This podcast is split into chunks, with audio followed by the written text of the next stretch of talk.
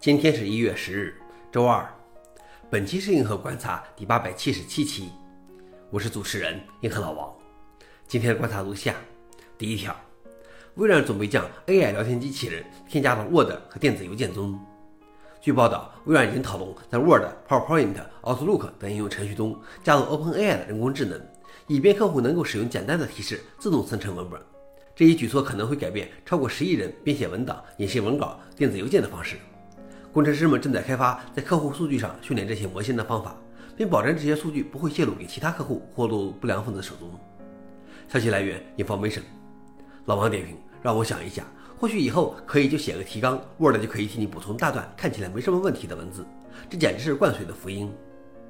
第二条是，艺术家担心 Adobe 追踪其设计过程来训练 AI。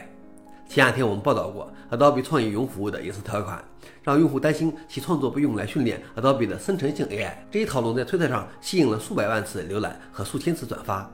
但是，除了对图像、音乐、视频等创作被利用的担心之外，艺术家们还担心 Photoshop 和其他 Adobe 产品最终其应用的使用，以了解创作者是如何工作的。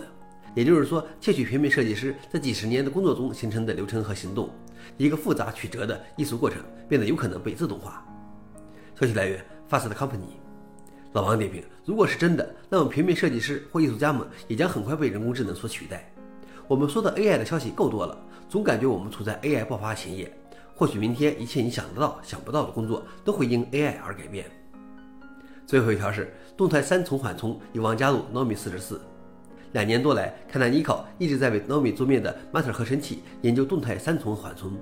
这种按需的三重缓冲可以极大的提高桌面性能。特别是在使用英特尔集成显卡和树莓派板卡的情况下，虽然三重缓冲的实现现在还没有被上游化，但是从乌邦图二十二点零四 LTS 开始就把这些补丁作为他们发行的 Matter 包的一部分。Debian 等发行版也一直携带该补丁。开发人员表示，动态三重缓冲有望被 Nomi 四十四上游纳入。Nomi 四十四稳定版将于三月二十二日发布。消息来源 f o r e n i x 老王点评：这对低性能显卡真是一件好事。相比 Nomi KDE 的各种花哨改进，我更愿意看到他们在性能和稳定性等底层的进展。好了，以上就是今天的硬核观察。想了解视频的详情，请访问随附链接。谢谢大家，我们明天见。